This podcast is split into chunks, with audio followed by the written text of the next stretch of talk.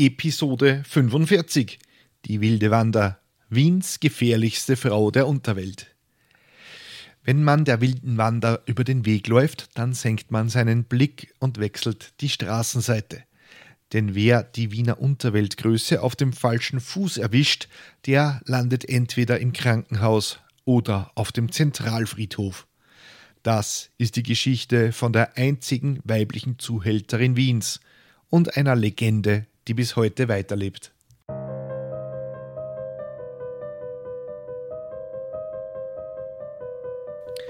Willkommen bei Mörderisches Österreich, dem Podcast über historische Kriminalfälle aus eurer Umgebung. Anhand von zeitgenössischen Berichten rekonstruieren wir die größten Verbrechen der Geschichte Österreichs und darüber hinaus. Am Ende gibt es noch den Klugschiss zum Schluss. Mein Name ist Peter und ich bin im Brotberuf Journalist.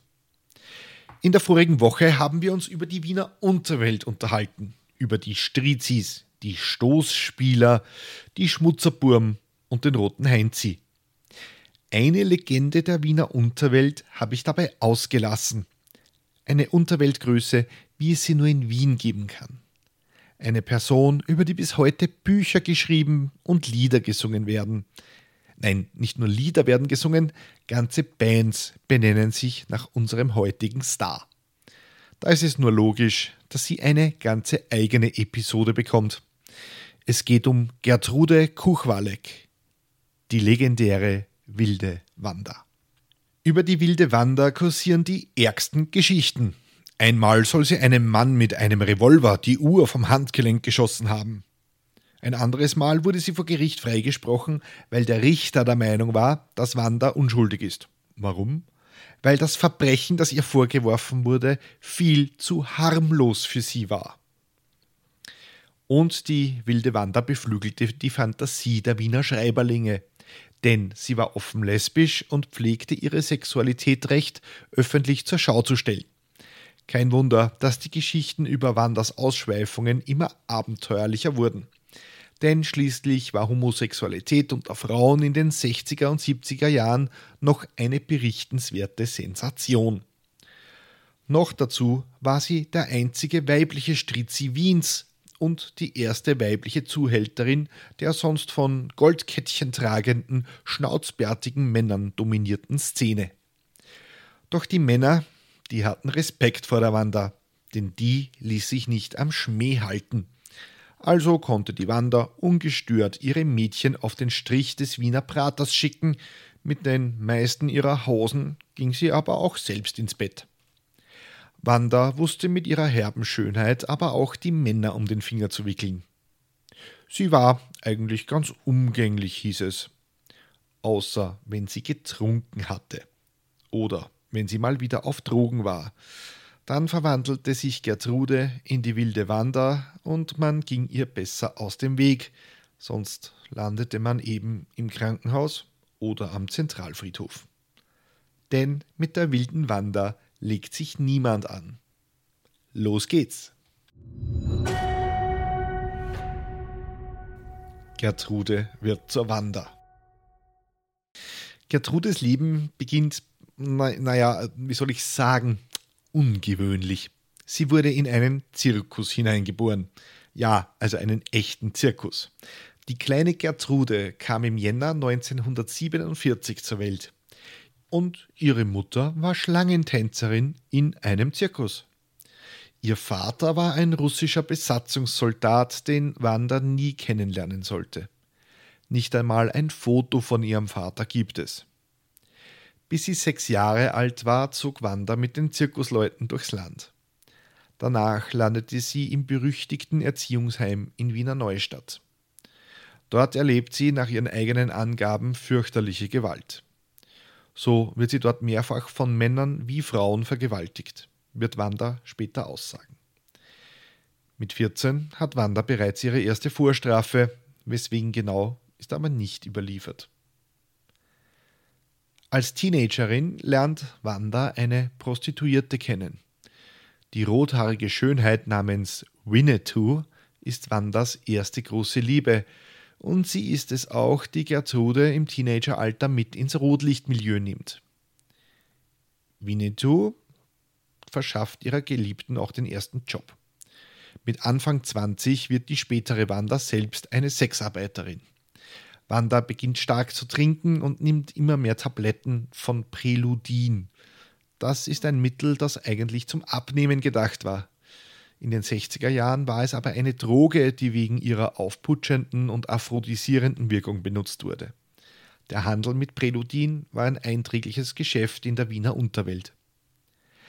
Eine Zeit lang geht Gertrude auf den Strich und pflegt Verhältnisse mit anderen Prostituierten. Doch sie mag die Männer, ihre Kundschaft eigentlich nicht, und wenn man sich durch die Literatur wühlt, merkt man, sie verabscheut die Männer richtig. Im Rausch des Alkohols und der Drogen wird Wanda gewalttätig, und wenn ihr ein Freier blöd kommt, dann gibt es Indigotion, wie man in Wien sagt. Körperlich ist Wanda den meisten ihrer Kunden überlegen. Sie ist kräftig und mit 1,75 Meter oft auch größer als ihre Kundschaft. Auch die Stahlrute, die sie versteckt in ihrem Stiefel trägt, dürfte bei so mancher Preisverhandlung die Argumentation zugunsten von Gertrude ausgehen lassen. War ihre bevorzugte Waffe gerade nicht greifbar, naja, dann zertrümmerte sie eben Bierkrüge, Aschenbecher und Barhocker auf den Schädeln ihrer Widersacher. Später griff Wanda auch gerne zu Messern, Rasierklingen und Pistolen. 1967, im Alter von nur 20 Jahren, hat Wanda bereits zehn Vorstrafen und landete auch immer wieder für einige Zeit im Gefängnis. Während ihrer zahlreichen Gerichtsprozesse, meist wegen Körperverletzung, traf sie auch auf ihren langjährigen Strafverteidiger Herbert Eichenseder, nach ihren Aussagen der einzige Mann in ihrem Leben.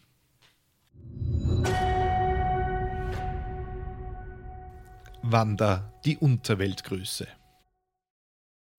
Der jungen Frau gelang es also nicht schlecht, sich den Respekt der Wiener Unterwelt zu verschaffen. Und Wanda weiß, wie sie noch furchteinflößender wirkt. Sie trug etwa einen schwarzen Herrenanzug, ein weißes Hemd mit Stehkragen, so ein Cowboy-Maschall aus seinem Schnürdel, also so ein Bowtie, Stiefel und einen Schlapphut. Gertrude fängt dann an, selbst ein Geschäft zu gründen. Sie schart meist bisexuelle Frauen um sich, die für sie auf den Strich gehen und die sehr häufig mit ihrer Chefin selbst ein Verhältnis haben. Gertrude wird die Puffmama und Liebhaberin ihrer Mädchen. Wenn ein Freier diese beleidigt oder ihnen wehtut, dann gibt es die Stahlrute. Sie prügelt sich gerne und zwar am liebsten mit Männern, am besten gleich mit zwei oder drei von ihnen. Ja klar, ist auch irgendwie einfacher als jeden Einzelnen zu vermöbeln. Geht's in einem. Ne? Bald schon hat Gertrude deshalb einen neuen Namen. Man flüstert ehrfürchtig von der wilden Wanda, die gegen Ende der 60er Jahre ein blühendes Geschäft rund um den Wiener Prater betreibt und selbst zur Größe in der Wiener Unterwelt wird. Sie wusste aber auch ihre Weiblichkeit einzusetzen. Gespitzte Lippen, ein Zwinkerer an der richtigen Stelle und schon schmolzen die Herzen der Herren. Die Wiener Zeitung beschreibt die Phase im Leben der wilden Wanda so. Bald war die Stahlrute in ihrem Stiefel so gefürchtet wie der Faustschlag von Hansi Orsolitsch in dessen süffigen Wirtshauszeiten.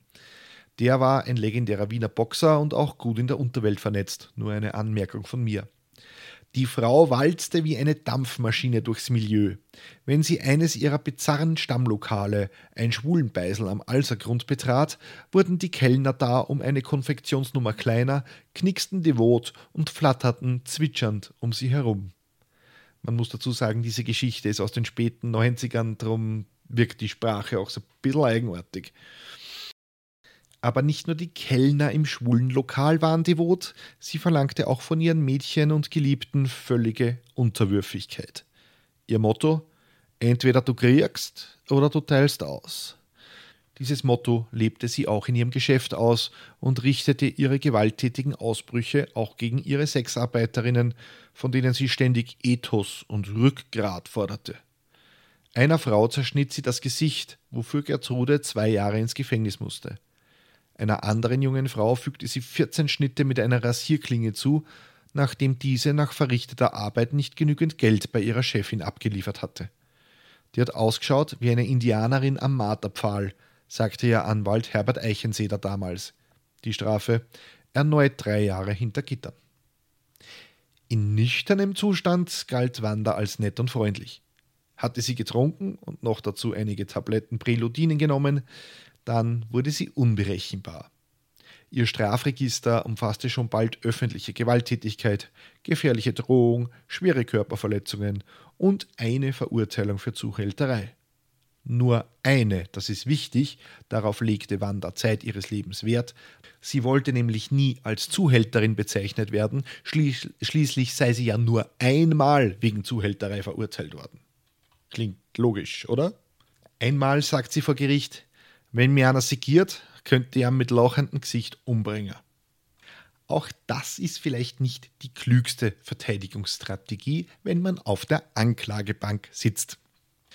Ihre Vielzahl an Prozessen allein wäre schon ein gefundenes Fressen für die Presse. Doch da kommt noch ihr exzessiver Lebensstil dazu und vor allem ihre öffentlich ausgelebte Homosexualität.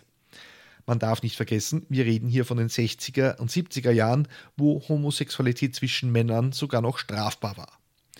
Wanda jedoch wurde zu einer Legende, über die sich Spießer aufregen konnten und andere sie als Galionsfigur einer neu anbrechenden Zeit sahen. Doch Wanda taugte als Vorbild wenig. Sie war eher eine tragische Gestalt. Einmal wurde sie wegen versuchtem Mord angeklagt. Sie hatte in einem Lokal auf die Kuckucksuhr geschossen, die einem darunter sitzenden Zuhälter auf den Kopf gefallen war. Der Staatsanwalt behauptete, dass sie auf ihren Konkurrenten gezielt hätte. Sie sei aber so besoffen gewesen, dass sie verfehlte und stattdessen die Uhr traf, argumentierte die Anklage. Nach einem Lokalaugenschein wurde das Verfahren dann aber eingestellt. Einmal saß Wanda in einem Wiener Gürtellokal. Sie war schlecht zu Fuß, weil sie sich einige Tage zuvor das Bein gebrochen hatte. Durch irgendeine Kleinigkeit fühlte sie sich beleidigt und geriet in Rage. Sie verwendete ihr eingegipstes Bein als Waffe und soll das gesamte Kaffeehaus damit zertrümmert haben. Wieder landete sie vor Gericht. Einmal schoss die wilde Wanda einem Mann im Nachtcafé die Armbanduhr mit dem Revolver vom Handgelenk, wobei ich diese Geschichte ernsthaft anzweifle. Aber gut. Einmal im Jahr 1981 ließ sie ein Frauencafé in der Lange Gasse in Wien verwüsten. Sie übte damit Rache. Tage zuvor hatten sie die Gäste des Cafés an einem gewalttätigen Übergriff gehindert. Kaum war Wanda wieder einmal aus dem Gefängnis draußen, landete sie auch schon wieder im Häfen. Die wilde Wanda wurde so legendär, dass immer mehr Geschichten über sie in Umlauf kamen und für die sich Wanda auch oft vor Gericht verantworten musste, obwohl sie nie etwas damit zu tun hatte. Die meiner Meinung nach beste Episode beschreiben Gabriele Hasmann und Sabine Wolfgang in ihrem Buch Die wilde Wanda und andere gefährliche Frauen so. 1994 behauptete ein Drogendealer, dass ihn die wilde Wanda mit drei weiteren Männern ausgeraubt hätte. Ihre Version klang allerdings ganz anders. Er wollte mir Haschisch geben zum Kaufen aber das brauche ich nicht. Mir reicht es Saufen. Dann hat er mir unsittliche Anträge gemacht. Grad von einem Mann mag ich sowas gar nicht. Der Mann fragte die Zuhälterin irgendwann angeblich, und was, wenn ich dich jetzt vergewaltige? Woraufhin sie laut eigener Aussage einfach herzhaft lachen musste. Der Dealer verwickelte sich vor Gericht in Widersprüche, und Wanders Anwalt mutmaßte, dass der Kriminelle damit nur einen teuren Verkauf verschleiern wollte. Der Jurist meinte außerdem lächelnd, dass seine Mandantin sicher nicht drei Männer gebraucht hätte, um einen Drogendealer zu verprügeln. Gertrude wurde daraufhin freigesprochen. Und ich finde das einfach großartig. Das Gericht sagt im Wesentlichen zum Dealer, wenn dich die wilde Wanda wirklich ausgeraubt und verprügelt hätte, dann würde es jetzt anders ausschauen. Führt Gott und Baba.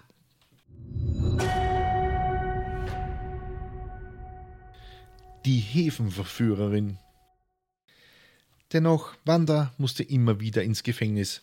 Alles in allem verbrachte sie rund 20 Jahre ihres Lebens hinter Gittern. Auch im Häfen blieb sich Wanda treu.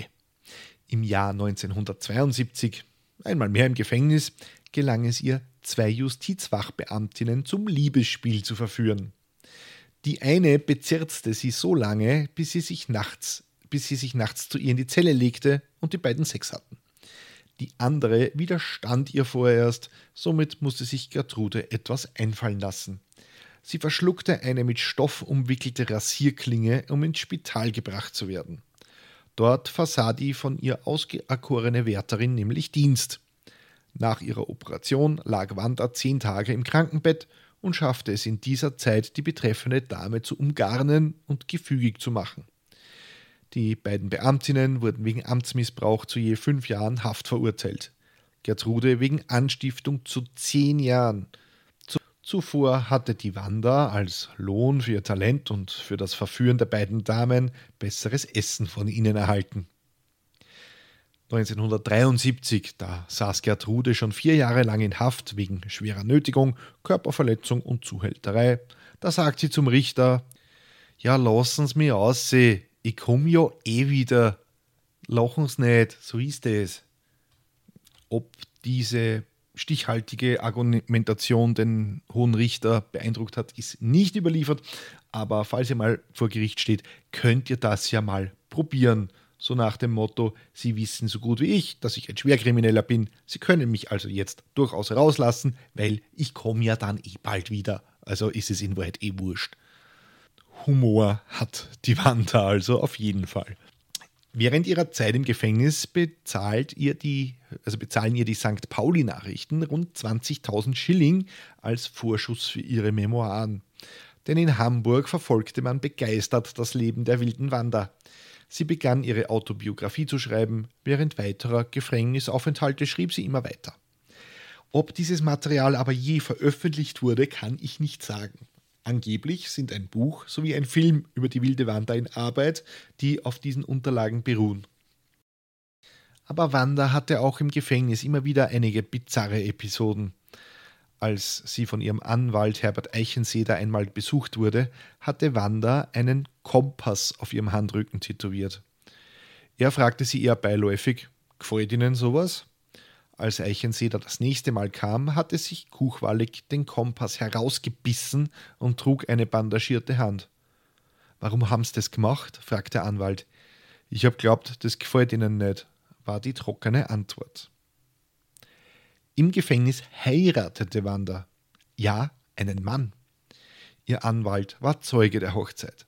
Der Bräutigam, ein kleines, schwachbrüstiges Mandal, das auch im Häfen war, erinnert sich der Anwalt Eichenseder. Bei der Wanda ging es darum, bedingt entlassen zu werden. Und um einen sittlichen Lebenswandel nachzuweisen, na, da wäre so eine kleine Hochzeit nicht schlecht. Und daher wurde der Dachdecker überzeugt, dass es für ihn gut wäre, sie zu heiraten. Der Mann wurde außerdem fürstlich in Form von Bargeld entlohnt. Allein der schmächtige Mann reichte der wilden Wander gerade bis ans Brustbein, erzählt Eichenseder. Da sagte der Standesbeamte nach vollzogener Prozedur im Gefängnis zum Bräutigam, Sie dürfen die Braut jetzt küssen. Alle Anwesenden erstarrten, was wohl jetzt kommen würde. Sie wussten von Kuchwaleks Gewaltbereitschaft und ihrem homosexuellen Lebenswandel. Wanda Kuchwalek ging langsam auf ihren Bräutigam zu hob ihn mit zwei Händen am Anzug Revers langsam bis in ihre Augenhöhle. Höhe. Sie blickte ihn unmissverständlich an und stellte ihn bestimmt und ganz langsam wieder wie ein Möbelstück ab, erinnert sich Eichenseder. Damit war die Zeremonie und auch der weitere Bund vorbei. Der gutwillige Dachdecker hat sein Eheglück unverletzt überlebt. Das Ende von Wanda. Die späten 80er brachten den Niedergang der Karriere von Gertrude Kuchwalek. Sie begann immer mehr zu trinken und ersäufte ihren Kummer in Cola Rum in Cafés wie dem Elvira. Zwei ihrer Mädchen hatten sich aus Liebeskummer umgebracht. Eine junge Frau hatte sich aus dem Fenster von Wanders Wohnung gestürzt. In ihrem Abschiedsbrief stand: Ich kann nicht mehr. Wanda hatte die beiden Suizide nie verkraftet. Als 1991 ihre geliebte Großmutter starb, verlor Wanda ihre letzte Bezugsperson. Sie schaffte sich eine Pitbull-Terrier-Dame namens Lady an, die sie über alles liebte. Total verzogen hat's den Hund, wie ein Baby, erzählt Frau Erna, Stammbedienung im Café Amigo, gleich neben Wanders Haustür in einer Geschichte in der Wiener Zeitung. Man kann schon sagen, der Hund war wie ein Kinderersatz. Das störte offenbar den polizeibekannten Stänkerer Manfred V. im Wirtshaus Gollner. Jedenfalls trat der 40-jährige Mann in, an einem Septemberabend 1991 Hündin Lady brutal in den Bauch. Sekunden später hatte er ein Messer im Hals und Frauchen Kuchwalek eine weitere Vorstrafe. Im März 1996 musste sie noch einmal vor Gericht, nachdem sie sich im Jänner mit ihrer Freundin gezankt hatte. Dieses Mal handelte es sich allerdings nur noch um eine Bagatelle mit einem blauen Auge, einem Wohnungsschlüssel im Schnee und einer angefressenen Geliebten, die bei minus 15 Grad die Nacht im Auto verbringen musste. Typisch auch die Geschichte mit Inge Marchi, einer Zellenbekanntschaft, die sehr blond, sehr hübsch und sehr nett war. Die Folge? Eine Beziehung, in die sich Wanda ganz ohne Netz fallen ließ, auf ihrer ewigen Suche nach ein wenig Geborgenheit und Glück. Aber einmal mehr hatte sie Pech. Denn nach ein paar gemeinsamen Monaten auf freiem Fuß zog sich die Freundin plötzlich zurück und wollte auch keine Aussprache mehr. Sie wollte von Wanda nichts mehr wissen. Ein Verhängnis, dass Wanda ihre Verbitterung mit Alkohol wegspülen wollte. Als sie dann betrunken an Inges Arbeitsplatz anrief und die Geliebte wüst bedrohte, waren die Schatten der Vergangenheit sofort wieder da. Die Polizei rückte vor ihrer Wohnung in der Engertstraße an, als gelte es dort die Russenmafia auszuheben. Zwei Polizeistreifen, drei Einheiten der Spezialpolizei Vega und eine Hundestaffel waren an der Festnahme der wilden Wander beteiligt. Offenbar hatten auch die Beamten Respekt vor der einstigen Wiener Rotlichtgröße. Als Wanda entlassen wird, bleiben ihr nur die Zechtouren. Sie will nichts mehr vom Rotlicht und den Frauen wissen. Sie nennt sich jetzt Renate, damit sie niemand erkennt. Sie lebt von einer Sozialpension in der Höhe von 4500 Schilling. Das sind nach heutigem Geld etwa 700 Euro. Hündin Lady, die ist da bereits schon lange tot. Sie nimmt sich wieder einen Pitbull namens Kojak, den sie krank, fast kahl und halb verhungert vor einer Züchterin rettete. Aber der Hund ist in etwa so gefährlich wie der Osterhase, schreibt die Wiener Zeitung, die im Jahr 96 ein Interview mit Wanda führte. Sie füttert den Hund mit Fruchtzwergen und Hustenzuckerln. Wanda selbst isst kaum noch. Sie kann sich zwei Wurstsemmeln am Tag leisten. Wenn Feiertag ist, dann kommt Christa, die einzige Freundin von Wanda, und bringt ihr ein Schnitzel mit Erdäpfelsalat vorbei. Alltag ist, am Abend fernzusehen oder Erinnerungen nachzuhängen und vergilbte Polaroid-Fotos anzuschauen. Von Lady, ihrem einzigen Schatz. Oder von Winnetou, Wandas erster großer Liebe. Diese soll noch bis etwa zur Jahrtausendwende also insgesamt 40 Jahre lang als Sexarbeiterin in der Wiener Zirkusgasse tätig gewesen sein. Wanda Kuchwalek verstarb am 4.9.2004 im 58. Lebensjahr, einsam und verarmt. Sie fand am Stammersdorfer Zentralfriedhof in der Gruppe 42, Reihe 6 in Grab Nummer 34 ihre letzte Ruhe. Sie hinterließ weder Kinder noch Verwandte, war am Ende mittellos. Ihr Begräbnis wurde von privater Hand finanziert. Von wem ist unklar. Ihr langjähriger Anwalt Herbert Eichenseder beschreibt sie so. Im Grunde genommen ist sie ein netter Kerl und ein armer Teufel. Der Wiener Publizist Ferry Hirschmann bestätigt das. Auch ich habe Wanda ganz anders kennengelernt, als Mensch, der eigentlich immer nur die Liebe gesucht hat. Noch heute ist Gertrude Kuchwalek, die wilde Wanda, eine Legende. Ein Buch und ein Film über ihr Leben sind in Arbeit. Lieder werden über sie geschrieben und sogar eine Wiener Band hat sich nach ihr benannt, über die wir an dieser Stelle leider auch reden müssen.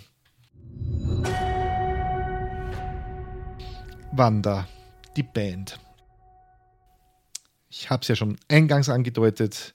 Und nun muss ich leider wirklich kurz darüber sprechen. Ja, die Wilde Wanda hat eine Band inspiriert. Die, diese Band nennt sich originellerweise auch Wanda, so wie ihr Sänger sich Marco Michael Wanda nennt, obwohl er eigentlich Michael Marco Fitztum heißt. Ja, und jetzt müssen wir kurz darüber sprechen. Also, sprechen ist zu viel gesagt, ich rante und schimpfe.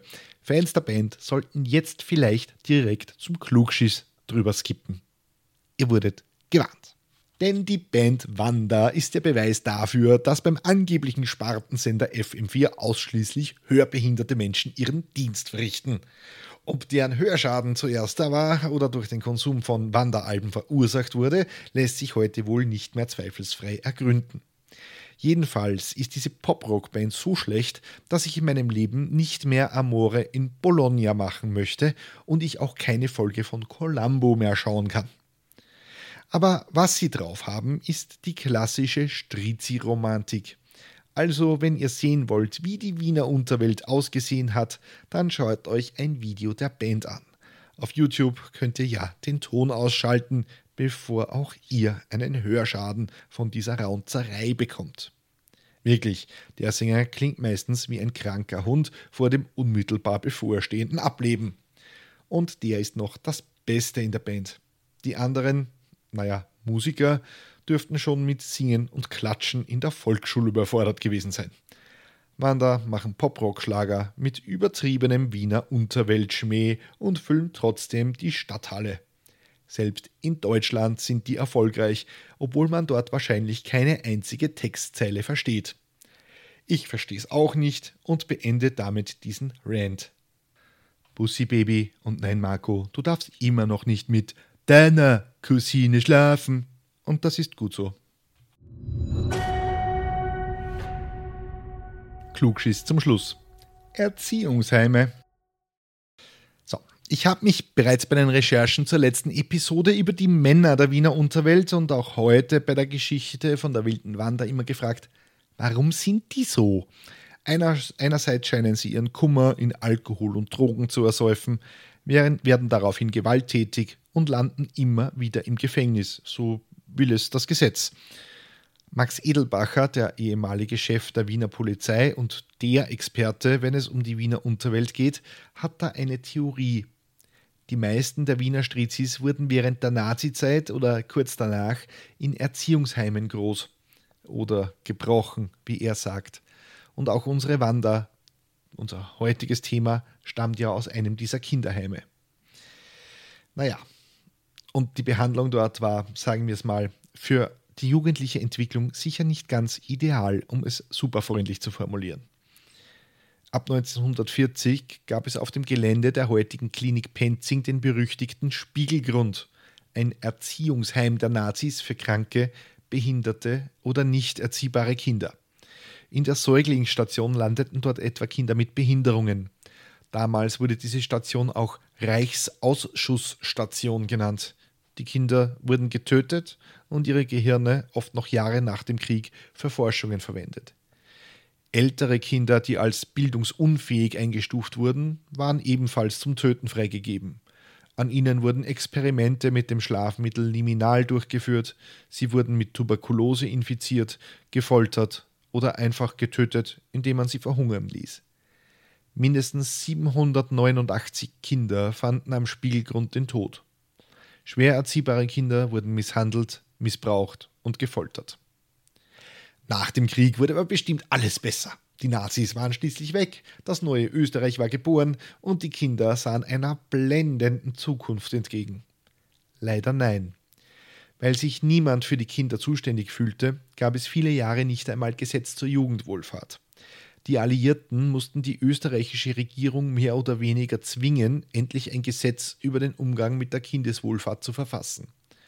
Und weil sich niemand auskannte, nahm man einfach das Gesetz der Nazis, strich die wildesten menschenverachtenden Passagen heraus und voilà, fertig war die Jugendwohlfahrt.